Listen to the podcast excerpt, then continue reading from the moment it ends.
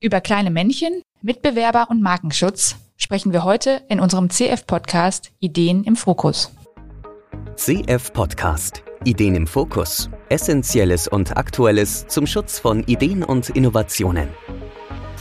Willkommen zum CF-Podcast Ideen im Fokus, dem Interview-Podcast der Kanzlei Kohaus und Florak.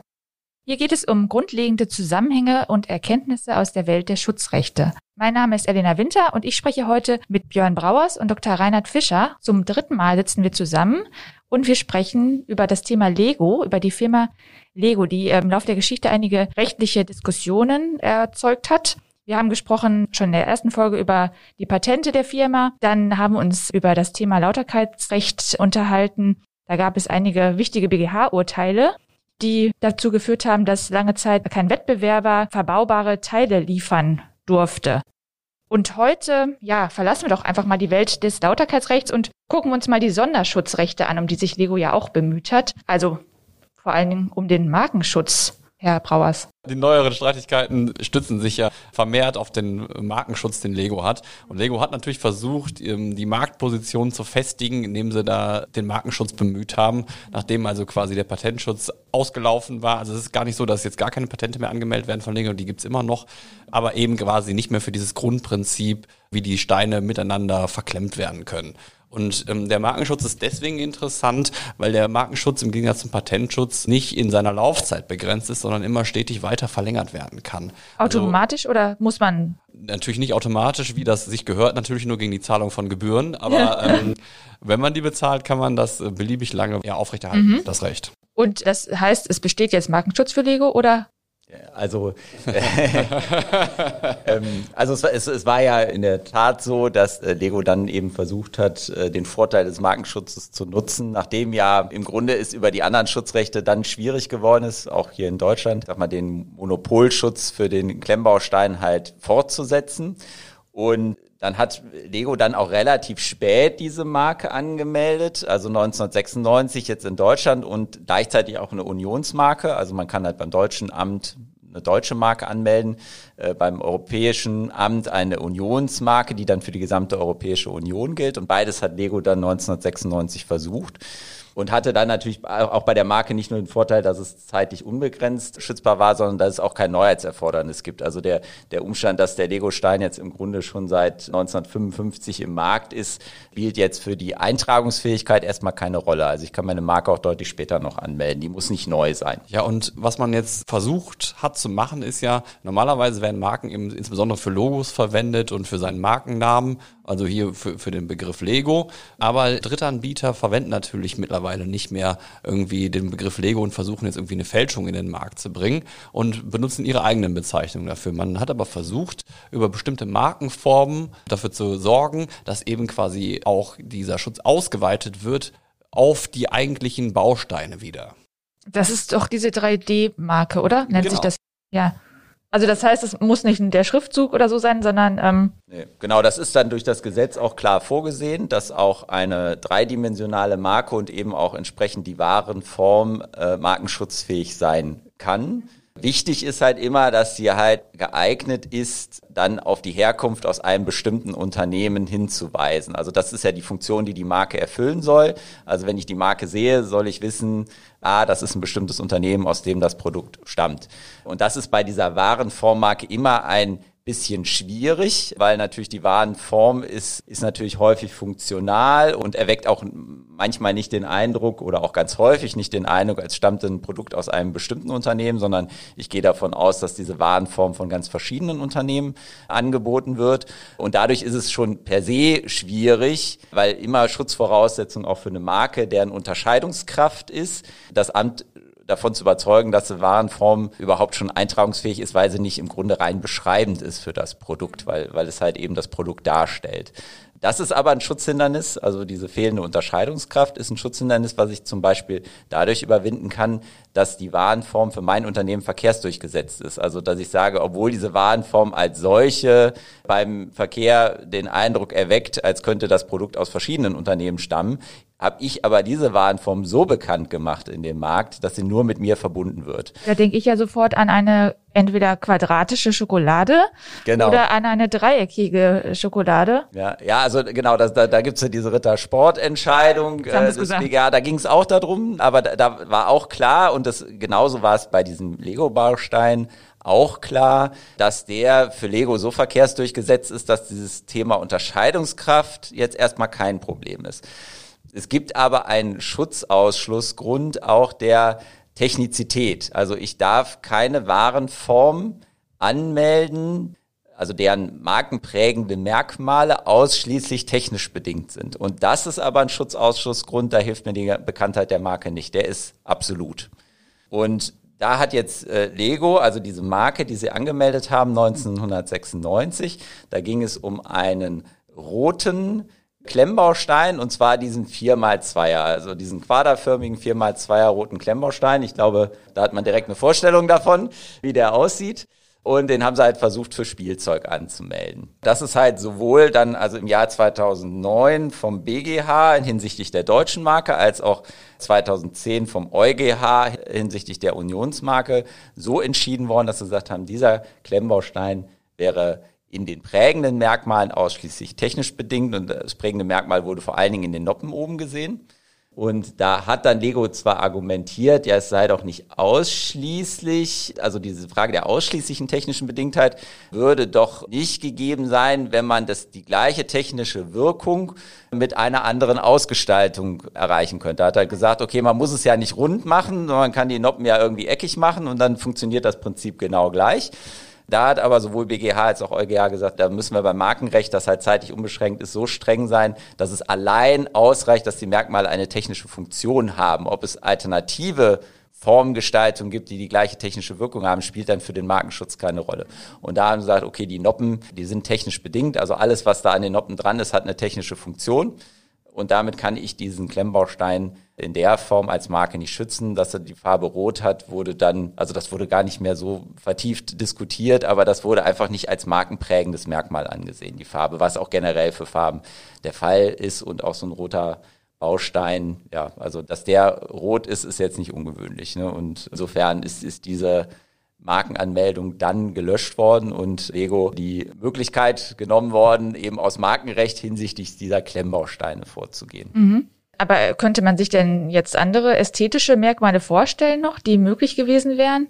Muss man da besonders erfinderisch sein, um dann nochmal irgendwas Gestalterisches dem Stein zu verpassen? Das ist natürlich schwierig bei so einem sehr funktionalen Gegenstand. Ich glaube, bei, bei eher so Zubehörteilen, also wenn ich jetzt so Fenster, Ziegelsteine, ne, da habe ich vielleicht noch ein bisschen mehr Gestaltungsfreiheit. Und vor allen Dingen, das, und, und damit hat ja Lego nach wie vor Erfolg, zum Beispiel bei der Gestaltung des Lego-Männchens. Da habe ich natürlich viel mehr Möglichkeiten, dem auch ästhetische Merkmale hinzuzufügen. Also da gab es dann eben später eine Entscheidung zu diesem Lego-Männchen, dass das halt eben nicht rein technisch ja. bedingt ist. Allerdings stellt sich da wieder die Frage, und das wurde halt bisher noch nicht so richtig entschieden, ob das dann doch eventuell halt durch die Bahngattung so ein bisschen bestimmt ist oder halt zumindest halt ich ein Lego-Männchen gar nicht anders gestalten kann, dass es dann für den Verbraucher interessant und relevant ist. Also auch dafür gibt es dann Schutzausschlussgründe.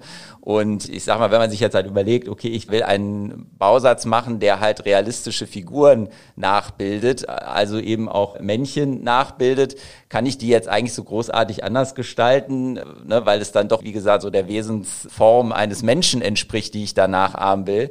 Und ist es dann wirklich gerechtfertigt, dafür einen Markenschutz zu kriegen für die Gestaltung? Aber das ist bisher noch gar nicht richtig entschieden worden, weil das in dieser EuGH-Entscheidung, die zum Lego-Männchen ergangen ist, aus formellen Gründen nicht Thema war. Also das ist nicht, nicht wirksam geltend gemacht worden. Das ist ja jetzt auch schon immerhin über 20 Jahre her. Ich glaube, ne, ja, seit 2000 ja. gibt's ja den Markenschutz für das Männchen. Das Männchen wurde sogar ursprünglich mal zum Patent angemeldet, und zwar im Jahr 1978. Aber das Männchen ist ja ähm, Bestandteil von vielen Streitigkeiten gegenüber Drittanbietern, weil eben diese vergleichbare Lego-Männchen eben in die Packungen mit reingepackt werden, um die ganzen Sets eben zu ergänzen. Und äh, da gibt's auch ein ganz, ganz lustiges YouTube-Video von dem größten Klemmbaustein-Kanal, von dem Held der Steine, der irgendwie äh, dann mal die unterschiedlichen Männchen zeigt und äh, guckt, welche Unterschiede er so mhm. erkennen kann. Das ist äh, ganz unterhaltsam. Mhm. Okay, das heißt, da gab's schon ziemlich viel Wirbel bei den Wettbewerbern. Genau, also ähm, gerade eben aus dieser Männchenproblematik her wurden ähm, viele Drittanbieter abgemahnt, eben weil sie quasi Männchen mitverkaufen, die diesem klassischen Lego-Männchen zumindest sehr ähnlich sind. Ja.